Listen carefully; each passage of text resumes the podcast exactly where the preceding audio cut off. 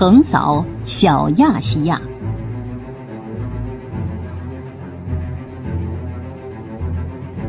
今天呢，我们接着说亚历山大大帝这本书。上一讲我们聊到了亚历山大的卓而不凡的智慧，以及惊险传奇的少年时期。年仅二十岁就平定希腊全境，再接下来的十年，整个世界都要为他站立了。第一个要拿下的是庞大的波斯帝国。在讲述亚历山大征服波斯之前呢，咱们先介绍对比一下两边的情况啊。如果论军队的实力来说，上一讲我们说了，亚历山大的人马加起来三点五万人啊，波斯呢看起来是百万大军啊。再说国家实力，按照当时行军的速度，如果说从马其顿的东边走到西边，估计呢需要走个两三天；但是从波斯的东边走到西边，起码得走上个两三年。毫不夸张地说，如果波斯帝国是一头大象，那么亚历山大的马其顿王国就是一只小蚂蚁。这是多么大的差距啊！亚历山大的野心绝对是蛇吞象级别的。那么，亚历山大怎么吞掉这只大象呢？在小亚细亚，也就是今天的土耳其登陆之后呢，亚历山大很快就碰到了一支波斯军队。这帮人由波斯国王大流士三世的女婿率领。起码有四万多人，杀气腾腾而来。亚历山大和波斯的第一战随即打响，战场就在小亚细亚格拉尼卡斯河的两岸。战争开始之前呢，两军沿河对峙，将军们都建议亚历山大不要沿河布阵啊，因为河流呢会让大军分散，等于是削弱了自己的力量。但是亚历山大充耳不闻，他自有打算。波斯人也在静静的等待。如果马其顿人一渡河，他们就立即展开厮杀。结果双方都在静观其变，对峙了好一阵子之后，亚历山大烦透了，他把部队分为两部分，自己亲自率领一部开始渡河。对岸的波斯人一看，哦呦，太好了，马其顿人中计了，众人惊喜万分呐。再一看敌人阵营，领头的亚历山大穿着耀眼的盔甲，哈，擒贼先擒王啊！波斯人决定使劲的攻击他。一开始呢，波斯人的确占了上风，他们居高临下抛出头枪，密集的如同下雨一般。前排的马其顿士兵呢，几乎全部战死，战场陷入了焦灼，马其顿大军形势危急。突然，只见年轻的亚历山大单枪匹马杀入了波斯阵中，一连击毙好几员战将，还一矛捅死了波斯大军的首领大流士的女婿。啊，当然了，亚历山大本人呢也不是金刚不坏之躯，有人呢就用斧头劈中了他的头盔，幸运的是只是受了点皮外伤。看到国王如此英勇，马其顿全军上下士气大振，大军中长矛舞得像树林一样，一鼓作气，全军登上了河岸。此时呢，另一支渡河的部队及时赶到，对波斯大军形成夹击之势，波斯人随即崩溃，几乎全军覆没。首战告捷，而且是以小胜多，马其顿全军上下兴高采烈。但是这种小打小闹，亚历山大几乎完全不屑一顾啊！他想要的是整个波斯地。亚历山大率大军继续向小亚细亚的沿海一带前行，大军所向披靡，沿路居民纷纷开城投降，一直打到哪里了呢？打到了今天土耳其西南部的米利都城下。米利都城呢？是波斯帝国的海军基地之一，因此拿下这座城市对亚历山大至关重要。听到这儿啊，不知道您是不是和我一样，以为接下来又是一场险象环生的恶战？哎，哈哈，错了，一切进展的出乎意料的顺利。面对马其顿大军，米利都城直接都投降了。不过这个中间呢，有一个有意思的插曲啊。在拿下米利都城之前呢，亚历山大下令解散自己的希腊海军舰队。哎呀，是不是有点晕呐？不是要攻城吗？本来对方的海军实力就比自己的强啊，打你都打不过，现在还彻底解散，这是闹哪一出呢？哎，别说您呢，至今学术界、史学界对他这做法呢，依然是争论纷纷。那么亚历山大葫芦里到底卖的是什么药呢？其实啊，都想多了。亚历山大发现波斯舰队总是时不时的去骚扰他的海上运输线，同时自己手里的海军打又打不过，那既然打不过，那留着有何用啊？但波斯舰队的威胁依旧存在，那怎么办呢？一来二去，亚历山大干脆采用了一个笨办法，他率军沿着地中海前行，把波斯的港口一个一个的打垮，打的波斯的海军呢彻底失去了立足之地。这个计划初看起来呢既愚蠢又浪费时间，但亚历山大是亚历山大呀，他的风格不就是出其不意，让你捉摸不透，一而再再而三的颠覆传统的军事战术吗？在拿下了米利都城之后呢，亚历山大又一口气攻下了沿海多座城市。啊，有的将领呢向他建议，哎，我们让士兵休息休息吧。但亚历山大拒绝接受，带着大军一刻不停的向前狂奔。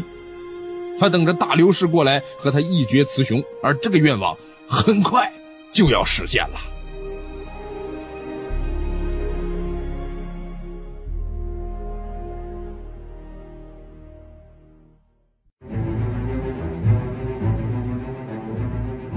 伊苏斯之战一举击败大刘氏。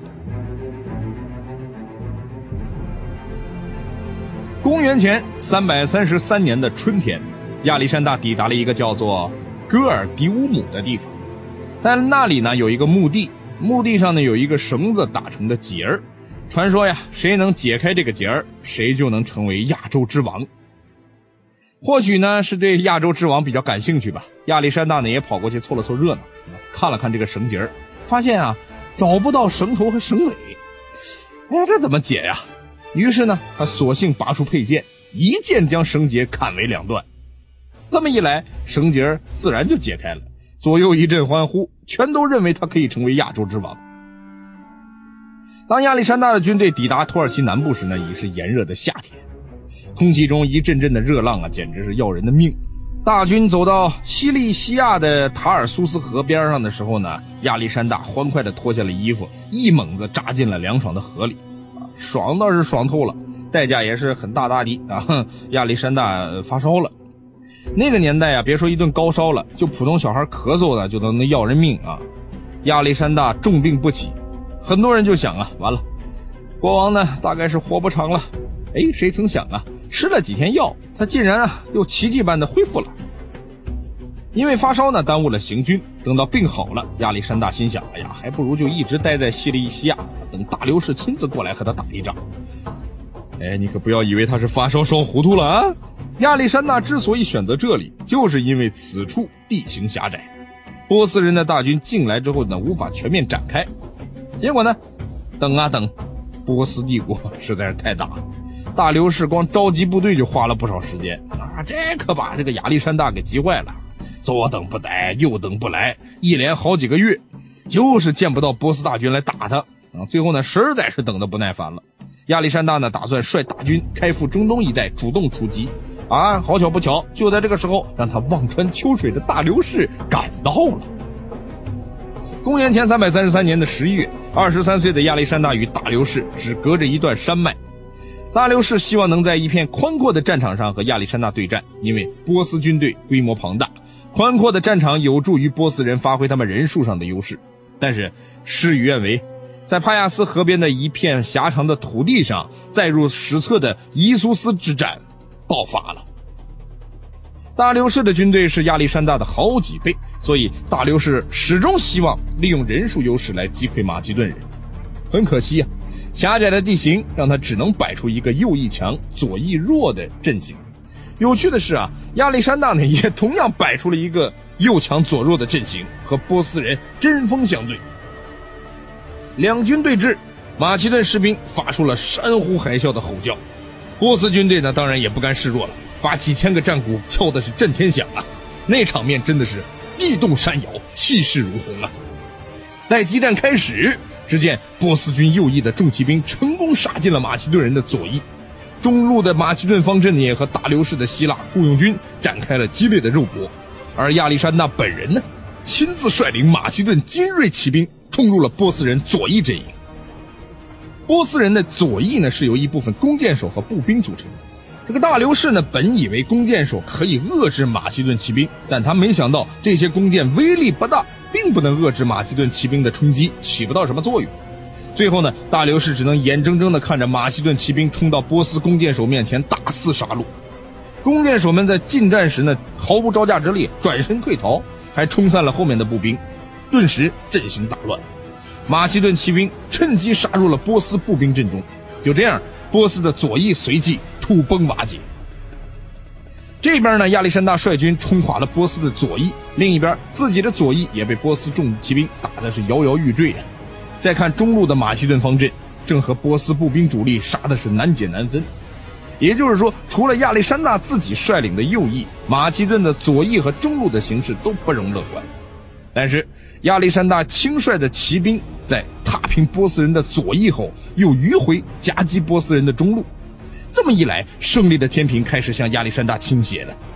波斯人的中路阵型很快就乱了阵脚，只有一批不怕死的悍勇之徒还在单枪匹马的搏斗。就在那一刹那。大流士的目光和亚历山大的目光交汇了，亚历山大一马当先，率领马其顿骑兵向大流士冲去，整场战役就在这一瞬间冲向高潮。这一幕被后世的艺术家做成马赛克，永远的定格在意大利庞佩古城的墙壁上。只见亚历山大提着一根长矛冲向大流士，他的精锐骑兵则紧随其后。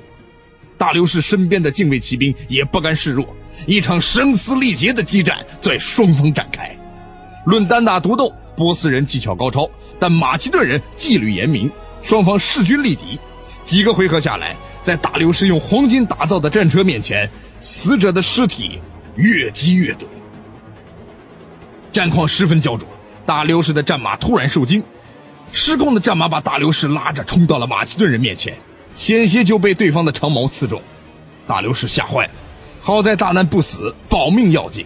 他骑上别人的马，急速逃离了战场。但是问题是，波斯军队是由不同民族组成的，全来有威望的领袖统领。现在大流士跑了，三军无帅，军心动摇，士卒纷纷溃散。亚历山大随即发起了总攻，波斯军队就此全面崩溃，许多人被击杀在了逃跑的路上。马其顿人冲进波斯人的大营，他们抓到了一群特殊的俘虏。原来大流士只顾着自己逃命，竟然把老妈、老婆和儿女留在大营里不管了。亚历山大来到大流士的帐篷，大流士的老妈和儿子踹泽肯定活不长了。但出乎意料的是，亚历山大对大流士的母亲礼遇有加，对待他的儿子更是视如己出，还用王室的礼仪招待他们。一群惊魂未定的人。这才安下心来。这场伊苏斯之战，马其顿有五千多人伤亡，其中约有一千二百人战死。后世的记载中，对于波斯人阵亡六万人的统计显然是过于夸大了，但据估计，波斯人有两万多人战死，伤者不计其数。不过，这还不是最大的损失。伊苏斯之战结束之后，大流士的精神基本上就垮了。实际上，亚历山大征服波斯。已经是时间问题了。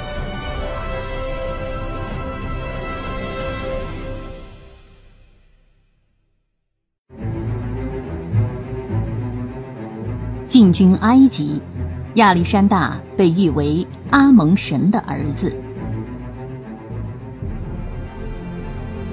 伊苏斯之战结束之后，亚历山大没有去追击逃跑的大流士，而是继续南下。围攻臣服于波斯的腓尼基城推罗，七个月后，推罗失守，居民大部分被拉出来钉死在了十字架上。就在亚历山大围攻推罗的时候，他收到了大流士的和平协议。大流士说，只要亚历山大愿意停战，并把他的家人还给他，他愿意奉上一半的领土，并付上一笔可观的赎金。这个买卖绝对不亏呀！站在一旁的老资格将军帕曼纽就认为这个和平协议很好。他说：“如果我是亚历山大，我就采纳这个建议。”亚历山大一听，也欣然附和道：“如果我是帕曼纽，我也会采纳这个建议。”所以说，亚历山大就是亚历山大，而不是帕曼纽。他毫不留情的拒绝了大流士的求和，因为他想要的不是一半的波斯领土或大笔的钱财。而是整个波斯帝国啊不，他想要的是征服整个天下。不过这个时候，亚历山大的目标是埃及。大流士他打算先割一割。埃及的财富和粮食是亚历山大迫切需要的。大军抵达埃及，几乎没有遇到任何抵抗，埃及人就全部投降了。亚历山大发现他在当地很受欢迎，埃及人把他当成救世主一般感激，感激他终结了埃及几百年被波斯人残暴统治的命运。那完全就不是带兵打仗的入侵者，而是仁慈开明的君主。当然了，这也是亚历山大聪明所致，他充分的尊重埃及人的生活方式，也尊重他们的宗教。弄得埃及人都把他称作为法老了，喊他叫阿蒙神的儿子。阿蒙是埃及最高的神，你说亚历山大在埃及有多高的地位？打到埃及，亚历山大决定先停留一阵，让部队休养生息。在此期间呢，他着手建立亚历山大港。这个港口与希腊隔海相望，过去两千多年一直到今天，这个城市依然存在，依旧是埃及最大的港口。接下来，亚历山大开始向南行进，穿过贫瘠的撒哈拉沙漠，他去拜访了埃及的一个圣人。呃，这事儿呢，有点多少让人想不明白。啊我们知道，撒哈拉沙漠呢，常年酷暑难耐，他一个志在征服世界的君主，为什么要冒着生命危险穿越沙漠去他那儿自讨没趣呢？别说您想不明白啊，几千年来，历史学家们也很蒙圈儿，各有各的说法。但是有一点不证自明啊。亚历山大拜访圣人，就是想找寻一些答案，理解自己征途的意义。圣人给他的回答对他意义重大。亚历山大问道：“我到底能不能征服整个世界？”圣人点点头，告诉他说：“你将改变整个历史的轨迹。”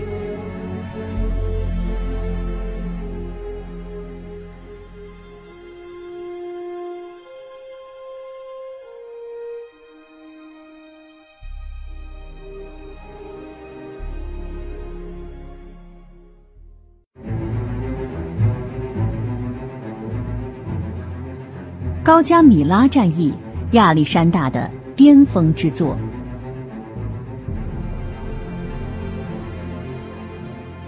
埃及之旅为亚历山大注入了强大的精神力量，也让他的部队得到了足够的休整。随后，亚历山大离开了埃及，继续北上，朝巴比伦，也就是今天的伊拉克一带进发。亚历山大的目标很直接，他就是要找大流士进行最后的清算。当然了。亚历山大在埃及自娱自乐的时候，大流士也再次召集了一大批人马，希望能够力挽狂澜。大流士的人马来自波斯各地，既有波斯人，也有巴克特里亚人、印度人、希腊雇佣军、叙利亚人以及其他五花八门的民族啊，据说共计一百万。不过一百万的数字，呃，略略微的有点夸张 啊，跟赤壁之战里曹操喊的口号差不多。按照实际情况呢，波斯军队撑死二三十万人。但是二三十万在当时也是相当庞大的一支部队。大流士也不是酒囊饭袋，招募来的军队他也投入了很大的精力，做了长期的训练。最后呢，把这个来自五湖四海、语言不通的士兵们调理的可以协同作战。同时呢，大流士针对马其顿方阵的特点更换了武器装备，准备了许多战车。这些战车重量很大，车轴上还配有尖刀。绝对是冲击马其顿方阵的利器。此前的伊苏斯之战呢，因为地形狭窄，大流士的优势兵力呢无法全部展开，这也是他失败的一个重要因素。这一次，大流士吸取经验教训，他要亲自挑选战场。他发现古城尼尼微附近的高加米拉平原地势开阔，适合波斯人发挥人数上的优势，绝对是理想的决战场地。为了打赢这场仗啊，大流士那真是煞费苦心呢，倾尽全力。啊，比如呢，为了让波斯的秘密武器重型战车能够顺利的奔驰呢，大流士甚至下令将战场铲平。做完这一切，大流士只等亚历山大找上门来一决生死。公元前三百三十一年，亚历山大率领的马其顿军队抵达了高加米拉平原，双方的决战一触即发。马其顿军队有五万人左右，是波斯人的四分之一，甚至压根儿不到四分之一。决战前夜，马其顿的将士们看到波斯大营中灯火密密麻麻，人声鼎沸，这架势一看就是对方人多势众。马其顿的将士开始有些恐慌了，于是有人向亚历山大建议夜袭波斯大营。亚历山大却回答说：“我不愿意偷取一场胜利。”说完，转身睡觉去了。没明白啥意思？他的意思就是，哎，偷袭的话，赢的不够漂亮。戏剧性的不止亚历山大这边，大流士这边同样充满了戏剧性。当亚历山大这边呼呼大睡的时候呢，波斯人早就做好了应对马其顿人夜袭的准备。这一晚上，波斯人上上下下一个个屏住呼吸，严阵以待，全都做好了视死如归的准备。紧张、焦虑、恐惧，苦苦的等了一宿，傻傻的站了一夜，结果连半个马其顿人都没等来，没打仗，反倒紧张了一夜，这也弄得波斯人疲惫不堪呢。第二天早上，马其顿的将士们都早早起床了，但亚历山大竟然还在睡懒觉，将士们呢不由得窃窃私语起来。老将帕曼纽走进营帐，好容易把亚历山大喊起床，并且告诉他将士们很担忧，敌众我寡，我军恐难取胜啊！亚历山大一听，哈哈大笑，说：“哎呀，之前大流士坚壁清野，我倒是很怕他，现在他主动找我决战了，我还怕他什么呀？”说完，大步流星的走向营帐外，让众将士切莫担忧，我军今日即可破敌。啊，当然了。嗯，这也是我演绎的啊，大概意思呢，就是亚历山大走出营帐，鼓舞士气，稳定了军心啊。这次呢，马其顿人还是按照老方法布阵，中路是马其顿方阵，左右两翼是骑兵，亚历山大亲自在右翼压阵。在马其顿大军的后方，亚历山大还安排了第二阵线，避免敌军的包抄。波斯大军这边呢，大流士也早早布好了阵型。只见他站在一辆黄金打造的战车上，一批精锐战士伫立周围。大流士将精锐的骑兵放在了自己的两翼，后面布置了大量的步兵。双方的布阵用意都很明显。大流士想要从两翼夹击马其顿军队，而亚历山大呢，他想到的是从中央直取大流士本人。一个深谋远虑，从全局出发；一个单刀直入，大有速战速决之势。啊，再一个从双方战前的准备来看呢。大流士谋篇布局做足了准备，亚历山大呢连排兵布阵都不改，依然用对方熟悉的套路打。哎，这充分说明啊，交战双方一个是惴惴不安，一个呢却是稳坐钓鱼台，一副吃定你的架势。两军布阵完毕，亚历山大率先出招，马其顿部队开始向右移动，准备离开适合波斯战车发挥的平原。大流士见状，急忙命令左翼重骑兵出击。和马其顿人的右翼绞杀成一团，波斯骑兵武艺高强，加上甲胄足够结实，这一阵马其顿的右翼损失惨重。接着，波斯骑兵不断向马其顿的右翼施压，使得马其顿的右翼越拉越长。很快呢，波斯骑兵就在马其顿右翼撕开了一个缺口。大流士觉得时机一到，当即派出骑兵攻击马其顿的左翼。就在此时，波斯的秘密武器战车也全线出击。扑向了马其顿人的方阵，马其顿步兵训练有素，面对冲锋而来的战车，他们整齐划一的让开一条通道。战车来势汹汹，却也只是从马其顿的方阵穿越而过，还没有发挥半点作用。大流士的精心筹划泡了汤，这还没完，战车没起到冲击作用也罢了，进入步兵阵营之后，反而遭到了马其顿后卫部队的迎头痛击，几乎全军覆没。虽然战车没有起到任何作用，不过波斯大军的人数优势在这一刻体现出来了。随着波斯骑兵不断的进攻马其顿人的两翼，马其顿人的阵型被撕开了多个缺口。如果波斯人穿越这些缺口，再向马其顿人的背后出击，马其顿人很难逃脱崩溃的命运。但是，就在这个大好形势关口，大流士突然派出了一支波斯骑兵，直接冲向了马其顿的大营。原来。大流士念念不忘他的家人还在马其顿大营里，他最看重的不是胜利，而是家人。该为大流士千钧一发之际眷顾亲情集结赞叹吗？不好说。冲进大营的波斯骑兵顺利救出了大流士的家人，可是代价也是大大的。大流士因此失去了胜利的最好机会。这一刻，马其顿人的阵型已岌岌可危，可能他们从来没有遇到过这么糟糕的状况。战场上的局面已经非常不堪了，偏偏后方的大营又被敌人占领了。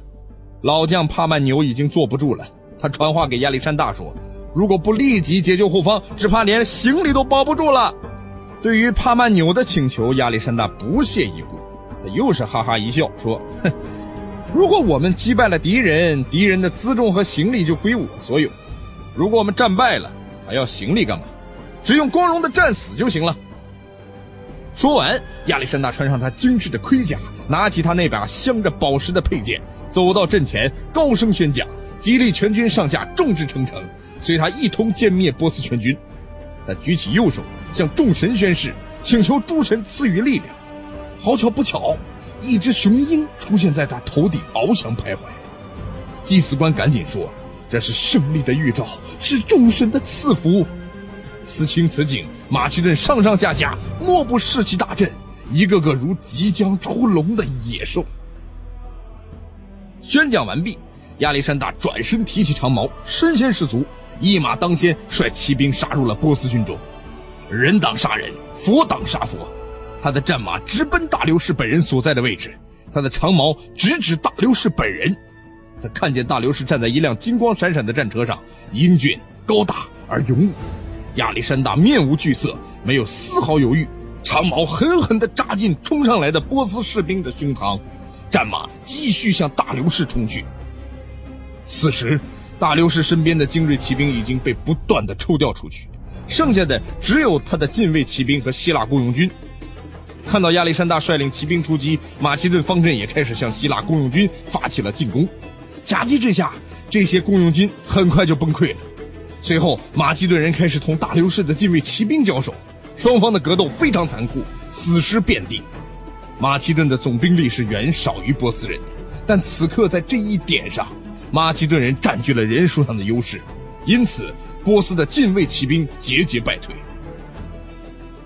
看到自己的人马一个一个的倒下，大流士开始有些不安了。他的黄金战车因为遍地尸体而无法前进。而他的马匹也开始变得不听使唤，眼前的一切越发让大流士感到恐慌。再一看，马其顿人不断逼近，即刻就要杀到自己跟前了。大流士没有一丝犹豫，他又一次舍弃了自己的军队，夺马而逃。剧情是如此的雷同，又一次井然有序的波斯大军因为大流士的逃跑而溃不成军，士兵们纷纷夺路而逃，波斯大营乱成一锅粥。人马践踏，死伤不计其数。是的，这场高加米拉战役，亚历山大又赢了。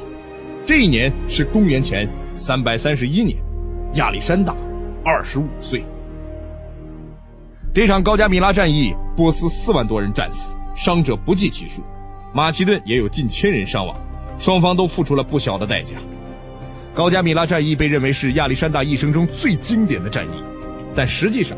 交战中，马其顿人有许多次岌岌可危，但在这些威胁面前，主帅亚历山大临危不乱，表现出了非凡的勇气和统治力，从而赢得了战争的胜利。在高加米拉战役之后，波斯帝国基本上名存实亡了。击败波斯大军，年轻的亚历山大下一步要干点啥呢？咱们下一集接着说。我是梁晨洲，我们下周再见。